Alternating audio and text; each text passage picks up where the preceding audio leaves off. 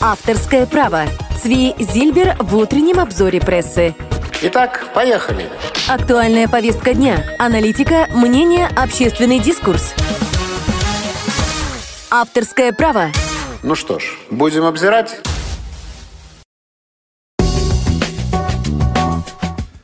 Доброе утро, дорогие друзья. 9 часов э, в Израиле, и мы начинаем э, обзор газет. Первый на этой неделе. Всем хорошей недели я желаю. И у нас сегодня много важных и интересных тем, поэтому э, не будем терять время. Сразу начнем обзор газет, но вы можете писать ваши замечания, рекомендации, вопросы на наш WhatsApp Messenger. Я вижу ваши вопросы 050 891 106 4 либо вы можете писать на, в чате на нашем YouTube-канале под этой трансляцией. Э, буду, буду по возможности на ваши реплики реагировать. А начнем, конечно же, мы э, с э, коронавируса, с эпидемией. И начнем мы с большой сегодня аналитической статьи Надава и Яля одного из ведущих израильских журналистов, который с недавних пор работает в газете «Идет хронот», и сегодня он э, подводит э, некие итоги, потому что вот э, количество смертных случаев в результате короны приблизилось в Израиле к 4 тысячам человек, и нет сомнений, что сегодня, завтра мы эту черту уже переступим, эту печальную очень черту в 4 тысячи человек, и сегодня он подводит итоги, что же было сделано сделано неправильно, в чем мы провалились, в чем мы потерпели неудачу, в чем были наши ошибки. И это очень важно, потому что многие из этих ошибок мы пр продолжаем э, повторять. И несмотря на наши определенные успехи во время первого локдауна, вы помните, когда у нас количество нововыявленных больных снизилось там уже буквально до нескольких десятков в день, там было 40 заболевших в день, и казалось, что все, мы уже это преодолели.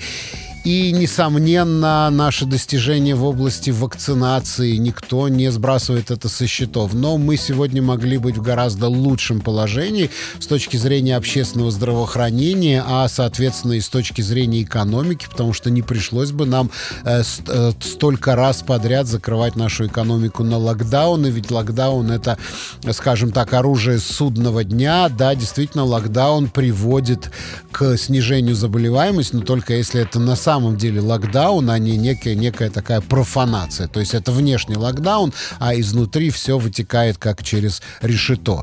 И э, Надав и Яль сегодня называют, в общем-то, основные ошибки, которые мы можем записать насчет нашего правительства – наших политиков.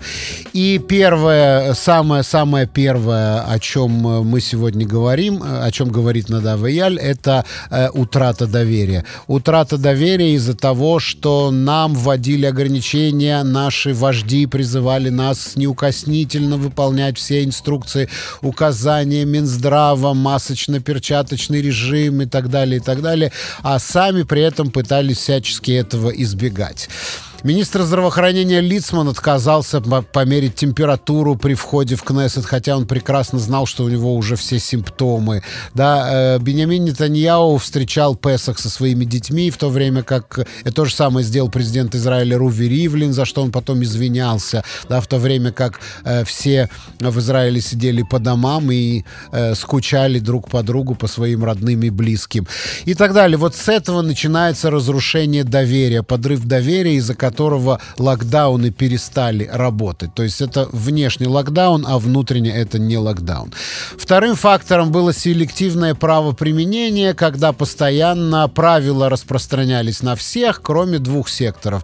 У ультраортодоксов были свои правила, у арабов были свои правила. И опять же таки, потому что так было проще. В арабский сектор вообще никто не хотел лезть, даже не интересовались, а сколько там вообще заболевших, какая там заболеваемость заболеваемость, и эти свадьбы с перестрелками, ну кто захочет туда лезть, вообще тратить на это ресурсы, разгонять там какие-то свадьбы, а про ультраортодоксов вообще нечего говорить. В результате эти два сектора заплатили очень высокую цену. Я имею в виду э, трупами, трупами, жизнями. Эту цену они заплатили трупами. И э, на сегодняшний день э, заболеваемость в Израиле продолжается в основном в этих двух секторах именно там. Но э, селективное правоприменение у нас как было, так и остается, так и продолжается. И селективное правоприменение — это именно тот довод, который не дает прокуратуре предъявлять какие-то обвинительные заключения, потому что они будут немедленно отвергнуты судом, именно исходя из э, селективного правоприменения. Следующая большая ошибка, следующий провал — это аэропорт Бен-Гуриона, и Надав Яль справедливо от, отмечает, что наши политики очень любят сравнивать нас с другими странами, там, такими как Италия или Испания, но это не совсем правильно, потому что э, Италию Испанию невозможно закрыть от э, всего мира, чтобы туда не привозили э, вирус из-за границы. А Израиль таки надо сравнивать как раз-таки с островными государствами, такими как Тайвань или Новая Зеландия, потому что Израиль это, собственно, фактически остров, потому что у нас все, все э, сухопутные границы закрыты. У нас есть только одна основная точка прибытия иностранцев. Это прибытие, точнее, не иностранцев, а у нас иностранцев не впускают. Прибытие э, людей из-за границы — это аэропорт Бен-Гуриона. До сих пор э, в Израиле не требуется э, тест на коронавирус перед отлетом. То есть большинство стран, если ты туда летишь, они требуют предъявить результат теста на коронавирус, который был проведен там в последние 48 часов или там в последние 72 часа. У нас ничего подобного. Прилетай кто хочешь. И мы знаем, что постоянно оттуда нам привозят вирусы, и постоянно нам оттуда привозят новые мутации. Мы не делаем тестов э, на въезде в Израиль. Мы э, очень селективно отправляем в карантинные гостиницы. Мы очень плохо следили с самого начала, куда едут люди из аэропорта и как они добираются до дома в самоизоляцию и соблюдают ли они вообще самоизоляцию. В общем, аэропорт был и остается большущей такой дырой, через которую к нам приходят вирусы. Далее это э, мы плохо защитили э, самые уязвимые группы, группы риска, имеется в виду пожилых людей. Мы сделали недостаточно для того, чтобы полностью их изолировать от любой возможности заражения. И если бы мы это сделали хорошо, то, возможно, нам не надо было так долго и так... Э, э, так категорично вводить эти локдауны и э, так сильно закрывать э, нашу экономику, потому что именно изоляция группы риска это является альтернативой э, так, таких вот жестких локдаунов. Когда мы из локдауна выходили, мы слишком быстро все открывали. Это тоже это еще один из просчетов, который, на который указывает Надава Яль. Мы слишком быстро все открывали, школы, магазины, рестораны слишком быстро. И в результате э, заболеваемость сразу возвращалась, и мы, в общем-то, фактически возвращались к той же статистике, которая была у нас до локдауна. И подытоживая все это, он говорит, что популизм — это наша беда. Политики думали только о лайках, думали только о рейтингах, про политики продолжали предвыборную кампанию, э, которая не прекращается у нас уже два года, и в результате кто заплатит за эту цену? Эм, так, мне пишут, что меня не слышно в Ютубе. Я прошу проверить. Мне пишут, что меня не слышно в Ютубе. Э, я сейчас, сейчас, сейчас мы что-то попробуем предпринять. Вот мне кивает наш техник. А, по всей видимости, сейчас мы это дело устраним. Э, спасибо. Если есть какие-то проблемы, конечно же, сообщайте, пишите. Если есть какие-то проблемы, на наш WhatsApp мессенджер пишите э, нам в, в, прямо в Ютубе, в чате. В чате. Нет, вот пишут слышно, пишут слышно. Да. Ну, видите, у кого-то слышно, у кого-то нет. То есть, э, если у кого-то слышно, значит, э, посмотрите. Вот еще пишут, слышно нормально, да. Проверьте, пожалуйста, свои настройки. Может быть, из-за этого э, какие-то проблемы. А мы идем дальше, и мы еще продолжаем разговор о ситуации с коронавирусом. И газета «Исраиль Айом» на первой странице сегодня сообщает со ссылкой на информированные источники в правительстве, что, по всей видимости, э- карантин будет продлен еще на э, локдаун будет продлен еще на одну неделю. В ближайшую среду правительство, э, в ближайшую среду правительство слышно, но плоховато. Нет, все окей. Ну, в общем, я не знаю, все окей. Должно быть слышно. Должно быть слышно, друзья. Э, значит, э, э, и э, нам обещают, что к марту уже будет полностью открыта наша экономика. Мы уже полностью откроемся к марту. Ну, собственно, никто в этом не сомневался, потому что 23 марта выборы, и понятно, что Бенямин Нетаньяу заинтересован, кровно заинтересован в том, чтобы до выборов у нас все было открыто, экономика начала восстанавливаться, ему было реально что предъявить избирателю, это очень важно, поэтому э, нет никаких сомнений, что да, действительно, э, до марта у нас э, экономика, скорее всего, уже вся откроется, без всякого отношения к заболеваемости, но, значит, наш проектор Нахман Аш говорит сегодня в интервью газете «Израиль сегодня в «Израиль его статья, говорит о том, что в самое ближайшее время мы уже начнем чувствовать результаты локдауна и вакцинации. Вот в ближайшее время он уже ожидает, что это найдет свое отражение в статистике. Мы увидим это э, на э, статистически, на статистике, на статистике нововыявленных случаев, на статистике заражения, на проценте э, положительных тестов на коронавирус. Вот. И, э, но, тем не менее, в ближайшую среду, как ожидается, скорее всего, кабинет по коронавирусу продлит локдаун еще на одну неделю.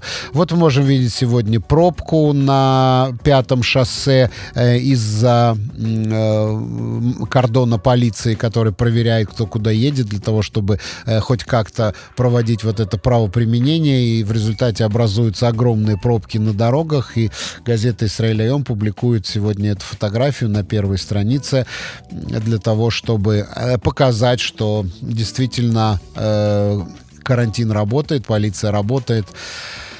Э, Рав Лау, Исраиль Мейер Лау, бывший главный ашкенадский раввин Израиля, заболел коронавирусом, причем после второго укола. Он уже получил вторую дозу вакцины, но заболел коронавирусом. В какой момент произошло заражение, непонятно. Ему 83 года. Не, простите. Я не, э, не думаю, что можно Равина Лау обвинить в том, что он э, не соблюдал какие-то э, указания Минздрава или меры предосторожности, потому что он совсем из другой категории, да, он религиозный человек, но он очень далек от последователей там Коневского и других, которые считают, что им на все наплевать. Но, как подозревается, он заразился от своей супруги. Э, большинство заражений по статистике происходит именно дома от членов семьи. И вот, э, да, вакцина, конечно, эффективна, но никогда не бывает стопроцентной уверенности. И факт, что Рав Мейерлау, Исраиль Мейерлау заразился короной и Сообщается, что его состояние здоровья нормальное, он болеет почти без симптомов, в очень легкой форме что тоже, конечно же, можно э, списать на прививку, да, потому что прививка не защищает от заражения полностью. Э, мы говорили уже о том, что есть исследование службы здоровья Клалит, самой большой израильской больничной кассы, которое сделано на основании данных 200 тысяч израильтян, которые прошли уже вакцинацию. Так вот, через 14 дней, через две недели после первого укольчика э, количество заражений снижается снижается на 30%. И это очень важная статистика, потому что э, предполагалось, что вакцина убивает вот этот спайк, вот этот самый крючок, белок, которым, э, при помощи которого коронавирус цепляется к человеческим клеткам. То есть человек заразиться может теоретически, то есть вирус может проникнуть в его организм, но он будет там совершенно безвреден. И теоретически человек может этот вирус передавать, хотя если он не кашляет, не чихает, то, естественно, этого вируса из него выделяться будет меньше. Если он носит маску э, элементарно, как элементарное средство предосторожности, то он, в общем-то, никого не заразит, но тем не менее доказано, что и уровень заражения тоже снижается. Ну и вот э, э Равлау тоже заразился от своей жены, но болезнь протекает в очень легкой форме, и будем надеяться, что с ним все будет в порядке. А в израильской системе э, в израильской системе здравоохранения произошло ЧП. Это э, реальное ЧП. Э, спрашивают меня про возвращение Навального. Ну, не знаю, друзья, сегодня посмотрим. Он приземляется сегодня в 18.20 по Израилю, да, в 19.20 по Москве, 18.20 по Израилю. У нас как раз в эфире будет на FM э, программа «Геополитика», и мы будем там обсуждать, что, что в общем-то, происходит. Э, будем обсуждать это со специалистами, что происходит, потому что э, возможно абсолютно любое развитие событий, да, начиная от посадки, заканчивая там, что самолет приземлится в другом аэропорту и так далее. Будем сегодня э, внимательно наблюдать за этим событием. Пока, я думаю, уже столько было опубликовано аналитики, что э, мы здесь, нам здесь в Израиле нечего сказать по этому поводу. Кроме того, мы не очень большие специалисты в том, что происходит в России. Все-таки это российские внутренние дела. Э, да, так вот, вернемся к ЧП в израильской системе здравоохранения. Это произошло в больнице Ихилов. Моше Харази, э, заболевший короной, 47 лет, который был в очень тяжелом состоянии. Он находился под аппаратом ИВЛ в реанимации. И э, внезапно он скончался. У него отсоединился шланг аппарата ИВЛ, который подавал кислород в легкие. И никто этого не заметил. Никто этого не заметил, и в конце концов он скончался. Можно представить ужас этой семьи, особенно после того, как врачи сказали, что состояние больного удалось стабилизировать. Вот вам, пожалуйста, 47 лет, молодой мужик, да, 47 лет в критическом состоянии. Поэтому, пожалуйста, не относитесь легкомысленно к возможности заболеть коронавирусом, да, и э, уж тем более там не следует э, избегать избегать вакцинации по каким-то таким надуманным предлогам, потому что заболеть коронавирусом это намного-намного стократно опаснее, чем э, любые э, там побочные эффекты, о которых, которые были зарегистрированы у тех, кто прошел уже вакцинацию, а провакцинированы в Израиле уже 2 миллиона человек, да, и это все-таки большая статистическая база, да, вы можете посмотреть, что с кем, что ни с кем ничего такого серьезного не произошло. Были, конечно, какие-то там побочные эффекты, там, не знаю, головная боль или там что-нибудь еще в этом роде, но не факт, что это было связано с вакциной, да, потому что у людей э, бывает э, по другим причинам такие вещи, но, тем не менее, это все проходило э, там через несколько часов. Но вот, вы знаете, такие совсем уже тронутые антипрививочники, они как-то отошли на второй план. То есть в Израиле уже в это никто не верит. И на самом деле народ вакцинируется. Немножко меньше сейчас спрос на вакцины у ультра, ультраортодоксов и у арабов почему-то происходит. Там чем больше заболеваемости, меньше спрос на прививки. Видимо, потому что они видимо, потому э, дважды привитые нуждаются в карантине. Нет, дважды привитые через неделю после второй прививки получают вот этот зеленый паспорт, и они освобождаются от необходимости сидеть в карантине, в самоизоляции, и им не надо будет идти в карантин по возвращении из-за границы. Эм, так что э, это, это, это освобождает от карантина практически полностью. Вот. Так о чем мы говорили? Э, да, так э, я говорю, что уже такие вот э, ярко, вы, ярко выраженные антипрививочники, они уже отошли на второй план, к ним уже относятся действительно как к сумасшедшим, как к маргиналам, знаете. Но сейчас появляются какие-то такие более наукообразные какие-то такие антипрививочные теории, я когда ехал на пункт вакцинации, я разговорился с таксистом, который, ну, он, в общем-то, в возрастной категории, который за 60 явно, которая уже должна была проходить вакцинацию, и он мне рассказал новую теорию, я был просто поражен. Он говорит, мне не надо вакцинироваться, а он сразу понял, потому что вот я ехал на этот пункт, адрес которого известен, и э, он говорит, ты знаешь, мне не надо вакцинироваться. Я говорю, почему тебе не надо вакцинироваться? У меня группа крови О+. Я говорю, и что? Ну вот, у кого группа крови О+, у того иммунитет от коронавируса. Если даже я заболею, то через три часа у меня болезнь пройдет. Я говорю, опа, ты знаешь, говорю, я про коронавирус знаю очень много, но я такое слышу впервые. Это какая-то невероятная чушь. Мне это рассказала моя знакомая врач, которая работает в нашей поликлинике. Ну вот я не знаю, как это распространяется, какая-то такая наукообразная чушь, да, что вот кому-то не нужна прививка, потому что у него какая-то группа крови, это э, совершенно, э, совершенно какая-то совершенно какая-то чушь. Э, вот, так вернемся к происшествию, с, с трагическому происшествию в больнице Ихилов с Моши Харази, который э, по случайности у него отсоединился шланг, и никто из медперсонала этого не заметил. Он скончался под аппаратом ИВЛ после того, как семье сказали, что его состояние стабилизировалось, и можно себе представить, э, как чувствует себя его вдова уже, как чувствуют себя его родственники. И э, сегодня мы можем э, сегодня мы можем прочесть об этом во всех газетах. Э, его жена говорит, что осталась вдовой с пятью детьми. Младшей дочке 6 лет только исполнилось, ей 46 лет, она осталась вдовой, и семья осталась множеством вопросов. В больнице Ихилов разводят руками и говорят, мы перегружены, у нас персонал падает с ног, и, конечно, случаются ошибки, конечно же, мы просто разрываемся от такого количества больных, и с этим, в общем-то, не поспоришь. С этим, в общем-то, не поспоришь.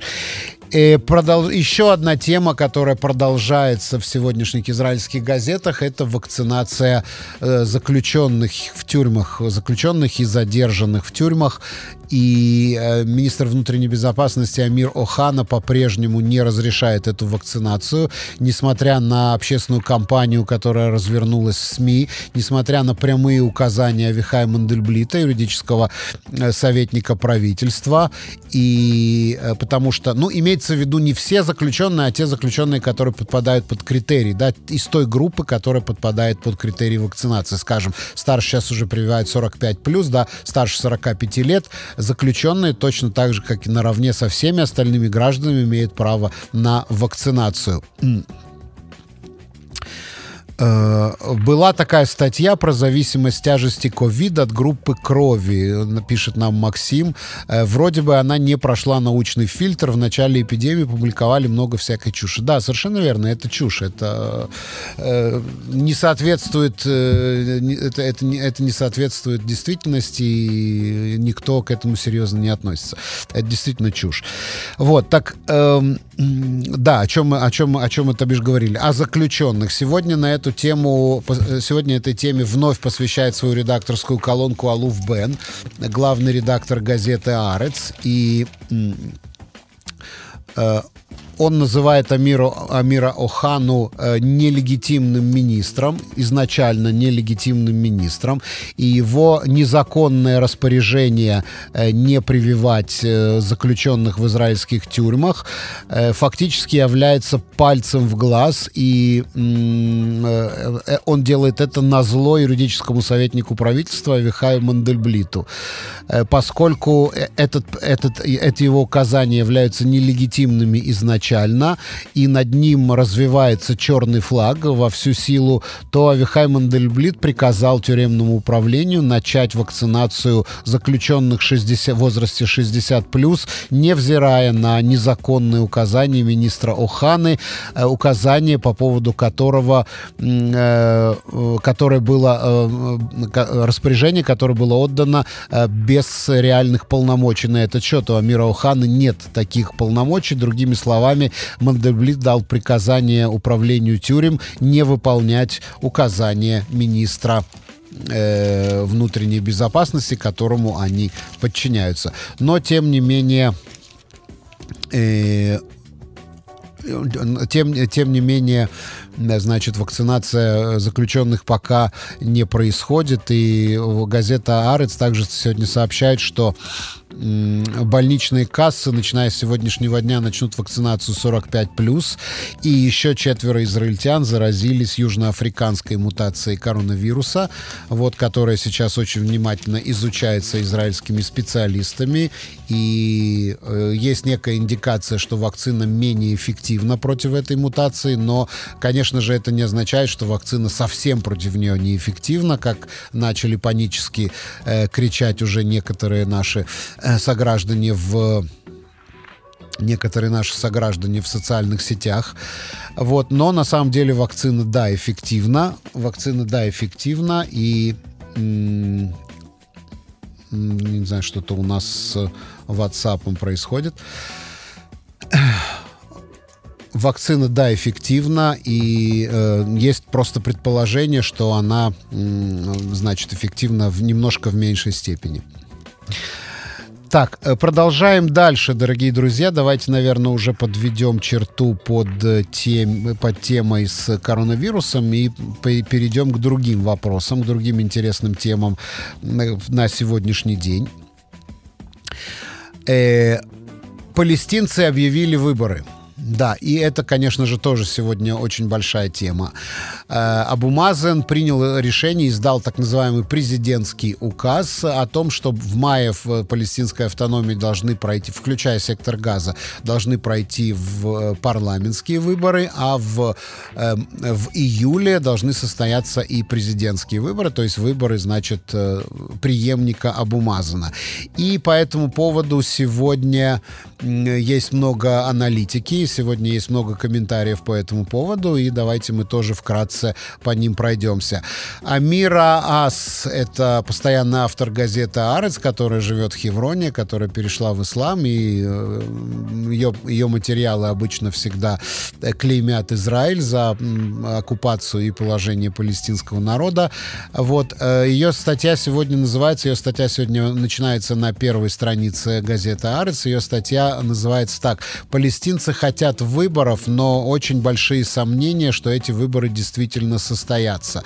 Э, с опозданием на целые десятилетия Махмуд Аббас все-таки утвердил проведение выборов в палестинской автономии, и э, уроки прошлого раза могут э, привести к тому, что многие, э, бой, что многие испугаются такой, возможно, такого развития событий, многие испугаются выборов. Вы помните, что выборы в прошлые выборы в 2006 году привели к тому, что в, к власти в палестинской автономии пришел Хамас, и в конце концов Хамас узурпировал власть в секторе Газа, прогнал оттуда всех представителей ФАТ Фатха. Но сегодня Хамас снова воспрял духом. Они с большим энтузиазмом восприняли сообщение о выборах. Они готовы принимать участие в выборах. И э, Амир Аас по этому поводу пишет, что это, несомненно, положительное развитие событий, потому что именно израильская вероломная политика привела к тому, что палестинская автономия превратилась в два отдельных образования. Это Иудея Самария, значит, э, западный берег, э, где правит Абумазан, и э, газа, сектор газа, где, где правит Хамас, но на самом деле только выборы могут снова объединить эти два образования вместе в некую палестинскую автономию, чтобы противостоять израильской оккупации, но есть очень много подводных камней и есть очень большие сомнения, что э, эти выборы в конечном итоге все-таки состоятся. Э, и в газете «Израиль Айом» тоже есть сегодня аналитика по этому поводу. Э, профессор э, Израиль Зисер, который является, э, который возглавляет гуманитарный факультет в Тель-Авивском университете. Ияль Зисер, простите, не Исраиль Зисер, конечно, Ияль Зисер, сегодня комментирует эту ситуацию таким образом, что в арабских странах, в общем-то, никогда лидер не определяется на выборах, а всегда он определяется какими-то закулисными играми, поэтому и в нынешней ситуации рассчитывать на то, что э, в палестинской автономии пройдут честные честные выборы не приходится. Скорее всего, никаких выборов не будет, просто будет, будет, будет очень большая подготовка к этим выборам. Потом, в конце концов, это они будут сорваны или отменены. Главное, чтобы э, палестинцы смогли в срыве выборов обвинить Израиль.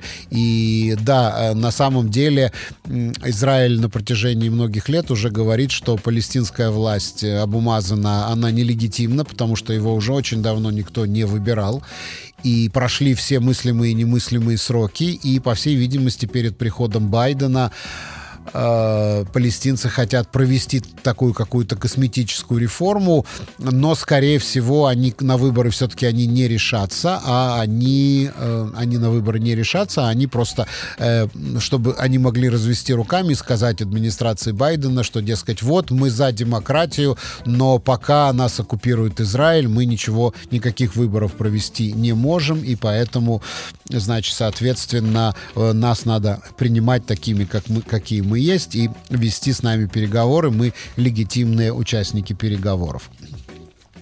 Сегодня в газете идет охранот, да, Арец процитировали, Израиль процитировали, идет охранот сегодня публикует э, статью, специально написанную Деннисом Россом. Помните Денниса Росса? Э, специальный эмиссар по Ближнему Востоку. Э, Деннис Росс э, посвящает специальную колонку арабо-израильскому конфликту, э, тому, что происходит здесь у нас. Он в ближайшее время собирается принять участие, э, принять участие в в конференции Института, Института Трумана по продвижению мирного процесса. Э, этот, э, э, эту конференцию будет проводить Еврейский университет в Иерусалиме. И вот в связи с этим он публикует сегодня свою колонку в газете «Идет хронот». Пришло время возобновить мирный процесс с палестинцами, пишет сегодня Деннис Росс. Соединенные Штаты Америки — это единственная страна в мире, которая может оказать реальное давление давление в хорошем и в плохом смысле этого слова. Она может, они могут оказать давление как на израильтян, так и на, на палестинцев. Пропасть между позициями сторон очень велика сегодня. Она настолько велика, что немыслимо даже себе представить, что можно найти э, какой-то компромисс и построить над этой пропастью какой-то мостик. То, что необходимо сейчас, это восстанов... восстановление доверия. Главная функция Соединенных Штатов э, в, в, э, на сегодняшний день это быть посредником, это использовать момент для того, чтобы сломать лед между Израилем и палестинцами. Это может быть не время для больших инициатив, для дорожных карт, каких-то прорывных конференций, но это действительно э, удачный момент для того, чтобы обе стороны могли реальными какими-то шагами на местности э, делать шаги друг навстречу другу для построения взаимного доверия доверия. Несомненно, процесс нормализации с арабским, между Израилем и арабскими странами на это очень повлияет. Он создал, э, он, он создает совершенно новые реалии в, на Ближнем Востоке. И э, именно на основе этого процесса нормализации можно пойти дальше и э, показать, что нормализация отношений с Израилем, она да, в интересах арабских стран, а значит и в интересах палестинцев, и палестинцы должны снова пересмотреть свои позиции. Пишет сегодня Деннис Росс, в прошлом специальный э, эмиссар Белого дома по Ближнему Востоку, и э, значит это то, что это, значит, его мнение по этому поводу, что сейчас, конечно же, не время для каких-то прорыв, прорывных инициатив, но действительно какие-то шаги по построению взаим, по возвращению какого-то доверия между сторонами э, надо предпринимать. Э, еще одна тема сегодня это, э, скажем так, подмигивание Бенемина Нетаньяу арабскому сектору. И сегодня это тоже большая тема для аналитики, для комментариев. Вот э, я сейчас попрошу э, пока наших, на, наших техников показать карикатуру, которую сегодня опубликовали как раз-таки в газете «Израиль Айом». Покажите нам, пожалуйста. Вот, видите? New Kids on the Block. Э, такая была когда-то мальчуковая группа, да. Вот Бенямин Нетаньяу представляет новую, новую группу на сцене Ранин, Али, Ханан, Джабр и Мустафа. Вот вы видите, это врачи врачи, это фармацевты, там кто, кто там еще, медбратья и так далее. И э, эта карикатура говорит о том, что Бенямин Нетаньяу открывает какие-то для себя новые возможности. Но, тем не менее, газета «Исраиль Айом», вот, которая опубликовала эту самую карикатуру, как раз-таки приводит такую э, статью, что все это не соответствует действительности. В закрытых беседах э, Бенямин Нетаньяу выражает очень большой скепсис по поводу э, успешности этого э, предприятия. В частности, он говорит про Мансура Аббаса. Ну, как вы можете себе представить блок блок э, New Kids on the Block, да, новые, де, новые дети в нашем блоке, да. Э, э, э, как вы можете представить блок с Мансуром Аббасом, который вообще не признает сионизма, который совсем недавно голосовал вместе за, с оппозицией за те решения, которые должны были лишить меня поста премьер-министра, говорит Бенямин Нетаньяу. И более того, когда Бенямин Нетаньяу ведет подсчет мандатов, а он, э, как, как известно, он такой фрик, э, Скарим всех этих опросов общественного мнения. Он живет в этих опросах общественного мнения, он умеет их читать, он умеет их обобщать, он сразу видит слабые места, почему э, в том или ином месте, э, значит, следует э, подкорректировать э, данные того или иного исследования, да, э, где были не совсем объективно заданы вопросы, какие были условия и так далее. Вот он никогда в подсчет мандата своего блока не включает арабов. Хотя, несомненно, отмечает газета «Израиль Айом», несомненно, он относится как к курьезу, то, что в арабском секторе действительно намечается какая-то его поддержка, что для него было полной неожиданностью.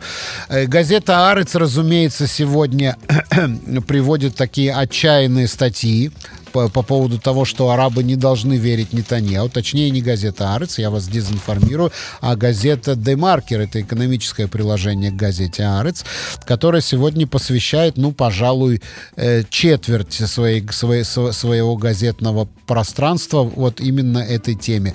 Нетаньяу и арабский голос. Не, не совсем понятно, причем тут экономика, но неважно. Газета «Демаркер» не ограничивает себя только экономическими вопросами. И главный заголовок сегодня здесь здесь гласит, что люди, доведенные до отчаяния, готовы уже хвататься за соломинку и готовы слушать любое вранье.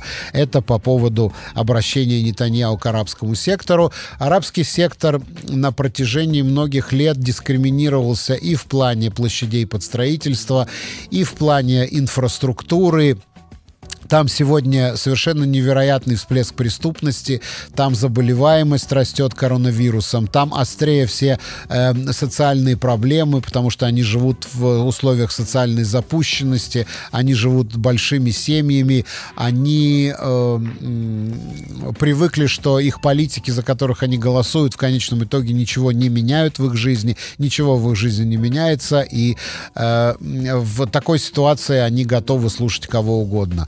Четыре вещи, которые арабским э, избирателям следует помнить, прежде чем они собираются бросать в избирательную урну бюллетень с надписью «Махаль». «Махаль» — это буквы э, Ребята, что бы вы ни говорили, но серьезно, сегодня нет такого сильного политика в нашей стране, который, который может конкурировать с Биби. Это как Путин в России. Я считаю, очередные выборы — это эти деньги на ветер. Вообще с вами не согласен, уважаемый Алекс. Вообще с вами не согласен. Вообще с вами не согласен. Это задача таких вот э, э, доминантных политиков, как Путин, как, ну, Путин это даже уже перешел вот это понятие доминантности, да, или как Бенямин Нетаньяу, создать у всех впечатление, что ему нет альтернативы. Не бывает такого, не бывает такого.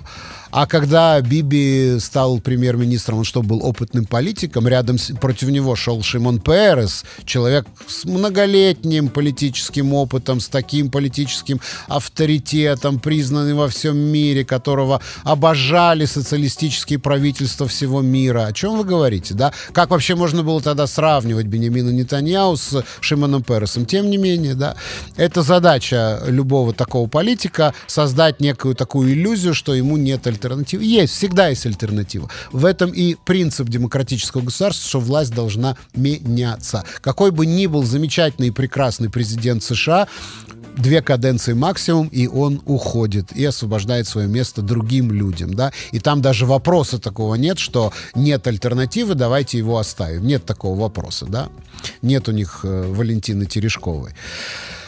Э, значит, четыре вещи, которые надо, следует помнить избира, арабским избирателям, пишет сегодня Хагай Амит в газете «Демаркер». Итак, какие же это четыре вещи? Первое это электоральные соображения. Биби пришел к, в арабский сектор, потому что ему нужны голоса, а не по каким-то другим причинам. Второе, Нетаньяу никогда не выполняет своих обещаний. Третье, что они избиратели, э, которые являются заложниками системы. Почему? Потому что э, Нетаньяу говорит, что я вас не признаю как избирателей объединенного списка, но если вы будете голосовать за Ликут, то я вас признаю. Что это значит? Это значит, что Нетаньяу относится к арабскому избирателю как к неким э, невежественным как инфантильным невежественным избирателям, которые сами не понимают своего блага и голосуют за такие вот неконструктивные партии, за сторонников террора, и этим самым они, значит, сами себе делают хуже. Но это совершенно не соответствует действительности, и они, они э, вполне сознательно голосуют за объединенный список, да. И, э, конечно же, речь идет о том, что это голосование за партию власти, которая, в общем-то, несет львиную долю ответственности за ту ситуацию, в которой оказался сегодня арабский сектор, поэтому не стоит арабским избирателям верить Бенямину Нетаньяу, пишет сегодня Хагая Мид. Мира Варлозоров тоже. Э, как насчет тех, кто в автобусах э, ехал на избирательные участки, и действительно ли они сейчас, их, их сейчас можно убедить, что Нетаньяу хочет с ними обниматься и сделать их, превратить их в свой электорат. И дальше газета «Демаркер» публикует сегодня интервью с э, арабскими интеллектуалами. Э, это доктор Рамзи Халаби, это доктор, доктор Насрин Хадад Хаджьяхия и э, Нардин Армели, э, которые говорят сегодня, что арабский сектор доведен до крайности, до ручки. 60% бизнеса в арабском секторе разорились и больше не откроются из-за короны. Э, Нацерет никогда еще, Назарет еще никогда не был в таком тяжелом положении. В такой, в такой ситуации, конечно же, политику очень легко туда приехать и э, рисовать давать им воздушные замки э, и э, э, щедро раздавать обещания, которые не будут выполнены. И действительно есть отклик, и есть представители арабского сектора, которые готовы голосовать за Бенемина Нетаньяу. Но опять же, возвращаясь к газете «Израиль Айом», можно сказать, что Бенемин Нетаньяу сам относится к этому только как к курьезу. Э, далее давайте немного о политике. Э, помните, э, в пятницу, а у нас по пятницам тоже есть обзор газет, мы цитировали интервью в приложении «7 дней» с Гидеоном Сааром, которое называется, называлось «Я и моя тень», да, и на этот счет по поводу этого интервью отреагировала Мири Регев, как всегда, с такой базарной хабалистостью отреагировала Мири Регев, которая сказала, слава богу, что мы от него избавились. Э, ты сам присмыкался, ты сам под, подхалимничал, и потом ты, э, значит, ушел из, из, из партии, и слава богу, что мы от тебя избавились. И по этому поводу уже высказались, э, высказалась та же Шаран Хескель, которая примкнула к Гидеону Саару. И, в общем-то, они сегодня вспоминают, что именно Гидеон Саар привел Мири Реги в политику. Вот такой курьез. Именно Саар привел ее в Ликуд, потому что Мири Реги ввела переговоры совершенно другими тогда политическими партиями. После того, как она была э, пресс-секретарем ЦАЛа во время размежевания. Э, вот. И, э, скорее всего, ее место было в партии Кадима, но, тем не менее, она, э, именно Гидеон Сар привел ее в Ликуда, и сегодня она вот такой монетой с ним расплачивается. Гидеон Сар тоже отреагировал в, в своем интервью на слова Мири Регев о том, что э, Ицхак Шамир переворачивается в, в гробу из-за того, что его внучка э, присоединилась к партии Гидеона Сара, Михаль Диамант присоединилась к партии Гидеона Сара, и Гидеон Сар сказал, что тот, кто думает, что Мири Регев это исторический путь Ликуда, просто ничего не знает об истории Ликуда. Э, Мири Регев, естественно, тоже ответила соответственным образом, со своим хабальством, э, э, вот, да, в 2009 году Мири Регев э, привел в Ликуд именно Гидеон Сар, и э, сегодня она говорит опять же таки, что э, Гидеон Сар э, не видит второй Израиль, а я представитель второго Израиля, представитель периферии, социально слабых слоев населения, э, говорит Мири Регев. Ну вот... Э, э, таких, как я, есть в Ликуде сотни тысяч. Э, ну и так далее, и так далее. Не будем дальше углубляться в этот, э, в этот, в этот спор, в эту дискуссию, вот, но э, они уже друг друга обвинили в том, что вносят раскол в, в, в общество. Мире Регев, значит, обвиняет в этом Сара, Сара обвиняет в этом Мире Регев. Э, Бенни Ганс. Бенни Ганс первым призвал левые партии объединиться, центролевые партии объединиться для того, чтобы свергнуть Биби, но на самом деле реально ни Лапид, ни Рон Хульдаи не собираются объединяться с Гансом, и Э, а, э, у них, как отмечает газета «Идет хронот», такое расхожее убеждение, что если никто не вступит с Гансом в, в союз, если никто не захочет с Гансом объединяться, то он просто сойдет с политической гонки и уйдет из политики. И это, в общем-то, сценарий э, для них предпочтительный, и они, в общем-то, ожидают того, чтобы Ганс просто освободил им место не присоединялся к ним, потому что они видят в этом скорее обузу, чем некое, э, чем некое усиление с политической точки зрения. А в штабе партии Исраилим Рона Хульдаи, как отмечает газета «Идет хронот», выражают большое разочарование, потому что они начали свой э, э, избирательный кампейн, но опросы не показывают никакого роста. Опросы общественного мнения не показывают никакого роста, и они остаются на уровне где-то 5-6 мандатов. Так что, э, ну, я не знаю, мне, мне, честно говоря, было довольно странно видеть эти растяжки на дорогах, где с одной одной стороны Хульдаи, с другой стороны портрет Бенямина Нетаньяу. Что это за растяжка такая, что типа или-или, или Биби, или Хульдаи. В общем, ну, я не знаю, насколько это удачно. Но, наверное, у них профессиональные кампейнеры, которые считают это э, удачной кампанией. Э, дорогие друзья, 9 часов и 46 минут. Э, я думаю, что на этом мы будем завершать нашу программу. Нельзя объять необъятное. Есть сегодня, конечно же, еще масса тем. Я прощаюсь с вами до 6 часов вечера. В 6 часов вечера э, программы «Геополитика». И, конечно же, мы будем следить за тем, что происходит в Москве, где сегодня в 18.20 по израильскому времени должен приземлиться самолет э, с Алексеем Навальным. Несомненно, это будет очень большой экшен. И, как я уже сказал, возможно, любое развитие событий. Поэтому обязательно подключайтесь к нашей волне. Эта программа будет выходить на FM, э, конечно же. Э, ну, а я на этом с вами прощаюсь. Это была программа «Авторское право». И, как всегда, я, жел... я во-первых, я желаю всем хорошей недели, хорошей, приятной недели. Желаю всем не заболеть, не заразиться, не заболеть. Кто еще не сделал прививку, сделать ее. И, конечно же, здоровье и терпение — это сегодня самое главное.